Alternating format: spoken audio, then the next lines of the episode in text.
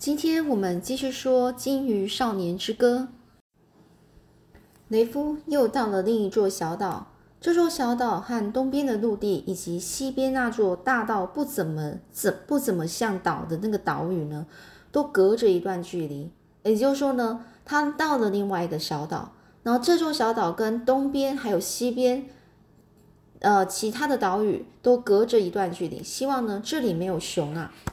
这岛呢虽然小。哦，他现在来到来到了另外一座岛，非虽然是非常小，但是呢，也有好几座小海湾。雷夫呢，他就挑了位于北边的那一座，就将这个独木舟呢就划过去。这海湾很浅，尽头有一小片软石海滩，还有一道从石缝冒出来的细流，岩石上方则有一处扇形的砾石沙洲。于是。雷夫就将这个独木舟拖到了岸上离海面颇远的地方，并把这个独木舟倒扣在砾石地上。雷夫打算花两三天在这里制作熏鱼。此外呢，他发现独木舟的雪松木吸了太多海水，已经变得越来越重，所以想趁着这段时间，让让这个船呢能够稍微晾干一些。但首先，雷夫得扎营。扎营呢，就是呃扎呃做一个就是他自己的营地啊。眼见呢雾气变浓哦，变浓哦，就是雾气整个非常的重。趁着此时视线还算清楚，雷夫呢赶紧去收集柴火哦。就是雾气变浓的时候呢，这个你有可能有可能呢就看不到那个视线，就是你看的那个距离就非常短。费了好大的劲呢，才张罗齐全。但这时呢，天上下起了毛毛雨，所以雷夫呢又花了一番功夫，才在一大块树皮下找到一个能用来当火种的干燥鼠窝。但所有的东西都有些潮湿，因此很难点燃那个鼠窝。雷夫试了四次，才把它串出了一点火苗。当这个鼠窝总算烧起来时，又花了很多力气，让这个柴枝呢烧得更旺一些，才能用柴枝来烧更大块的这个木材，升起像样的火堆。最后火终于烧旺了。这时候天上能下着毛毛雨，雨水落在火焰上，便形成水雾，嘶嘶作响。雷夫到西边砍了几株高大翠绿的杨柳来制作烤架。他拿了三根杨柳树干。将树枝的一头插到火堆四周的土土壤里，另一头则向内弯，并在这个火堆上方上方的这个火焰烧不到的地方交汇不同的枝条，做成类似三角形的支架，再将五根尾部分叉的这个柳枝呢横卡在上面，这样呢这烤架就做好了。虽然不像从前这个水手们在营地里做的大型的烤架那么好，但是因为雷夫要熏烤的鱼并不多，所以呢也够也就够用了。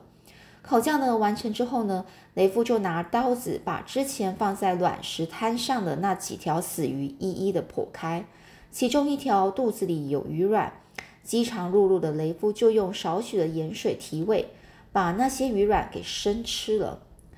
生吃哦，就是都没有煮过，就直接吃了。接着雷夫呢，又拿起那条险些被老鹰抓走、身上的肉已经有点裂开的鱼，将内脏和鱼头去除后，放在这个石板上烘烤。雷夫又把其余几条鱼都剖开剖半，哦，剖一半哦，只剩鱼头的部分相连，并将这个鱼呢，鱼的身体呢翻过来，在那在那红红的肉上划几刀。以便能够更快的烤干，然后呢，雷夫将有肉的那一面朝外，把整条鱼呢就挂在这个火堆上方的烤架上烘烤，又丢了些青草到火堆来烧出烟雾，这些炊烟呢会循着火焰的热气往上升，漫过烤架上的鱼肉，使那些闻香而来的苍蝇无法在鱼肉上产卵，这些熏鱼就不会长蛆哦，长蛆哦。哦，长蛆那种就是那种小只的那种东西啊，就是呃苍蝇的小幼虫哦。接着呢，雷夫又把鱼竿、剩下的一些鱼卵以及石板上那那条鱼的鱼头放在铜锅上，再倒入一些海水哦，这样就不必加盐哦，就直接把这个锅子呢放进火堆里煮汤。这石板上的鱼很快就烤好了，至于够应该至少够熟了。雷夫迫不及待地把这个鱼肉撕下来吃掉，再把剩下的鱼骨还有酥脆的鱼皮一起放到这个汤里面去煮。吃饱后，雷夫在火堆里添了更多的柴枝，让火继续燃烧。接着又放进更多青草和叶子，让火堆不断冒烟。之后，雷夫就到溪边去。取了几盆水来喝，喝饱后便去寻找黑莓了。哦，这里没有其他地方那种没有其他地方那种巨大的黑莓虫哦，这种虫一虫一虫很大虫的黑莓哦。但是雷夫呢，就沿着西岸走，还是找到了这个极小虫的黑莓。或许因为数量较少，而且采摘更费时，这些黑莓尝起来似乎特别的甜美浓郁，每颗都有。都就像有如珍馐啊，每颗都有如珍馐，就是每颗都很好吃哦。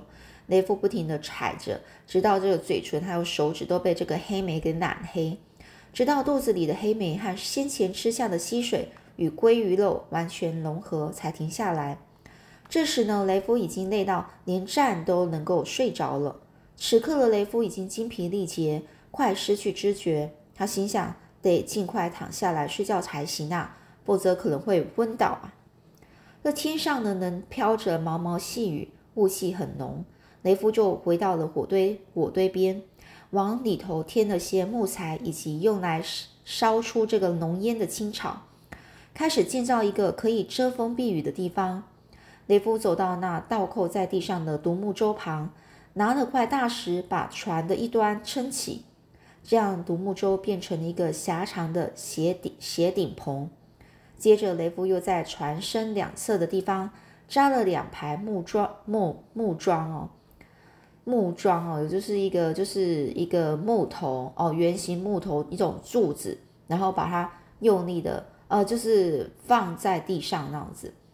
然后呢，这东西呢凸出来的这个木桩木桩呢，能够把这个船身给撑起，以免被这个风吹翻。一切妥当后，这个雷夫就将。毯子和装备放在独木舟下方，并把那张略微潮湿的这个海毯、呃毛毯呢给摊开，把其中一节呢塞进那直接靠在砾石地上的船尾底下。这样一张船啊床啊就这样做好了。哦，雷夫再次呢就查看火堆，往里面呢放了更多的木材、绿绿叶还有青草后，便爬进独木舟下方。躺在这个半张的毯子上，再用另一半盖住自己。不一会儿呢，雷夫就睡着了。雷夫做了一个梦，梦见小卡尔不知怎么样的，竟然活着，而且呢还绕着火堆跳着一支漫步踏步舞。哦，众人则一边笑一边鼓掌为他打打拍子。尽管小卡尔因为腿太短，跳得并不好，尤其是单脚跳的部分，但大家都不在意。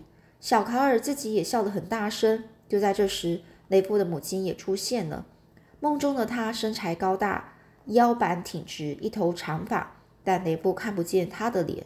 雷布希望这个妈妈能够转过身来，好让自己看清她的模样，或是直接走走过去看她的脸，再多知道一些有关她的事。但是都没有用。小卡尔还是继续跳着舞，其他人则跟着曲子的节奏拍鼓掌。后来梦境变得越来越阴沉，让雷夫非常难受。就在雷夫因为看不到妈妈的脸而懊恼时，他突然醒了过来，睁眼一瞧，立刻发现一群渡鸦正围着火堆和烤肉架。那火已经快熄灭了，只剩一缕青烟缓缓上升，飘过烤架上的鱼肉。渡鸦们都在火堆旁，好像一群老头，为了避免沾到雨丝。这些渡鸦身上的羽毛都抖着，非常很蓬松的样子。这时候，渡鸦们正等着烟雾散尽，就能冲去啄食烤架上的肉。雷夫呢，就咆哮一声啊，走开！然后捡起了石头，朝这个渡鸦砸了过去，但没有击中任何一只。渡鸦们眼见石头飞来，又听到雷夫大喊，显然受到了惊吓，但也只是闪到一旁啊，并没有飞走。火堆旁共有八只渡鸦，还有几只位于周遭的树上，但雷夫看不清究竟有多少只。其中两只悄悄朝着雷夫走来，很显然是想把他引开。雷夫心想，这是渡鸦的计谋，就像这些渡鸦对付金鱼那样。这两只渡鸦打算把雷夫引到别处，好让其他渡鸦可以到火堆那儿吃肉。雷夫心想，我才不会上当呢。这雷夫大吼一声：“不行！”从独木舟下方滚出来，又立刻起身奔到这个火堆旁。只见他呢，就堆在附近。只见他堆在附近的这个木材，因为淋了雨，最上面几根已经有点潮湿了，但下面那些还很干燥。所以雷夫很快就再度把火给烧旺。他放了些叶子和青草进去，让火堆继续冒烟后，又拿起煮鱼的锅子喝了几口汤。看到那群渡鸦居然没有飞走，让雷夫颇为惊讶。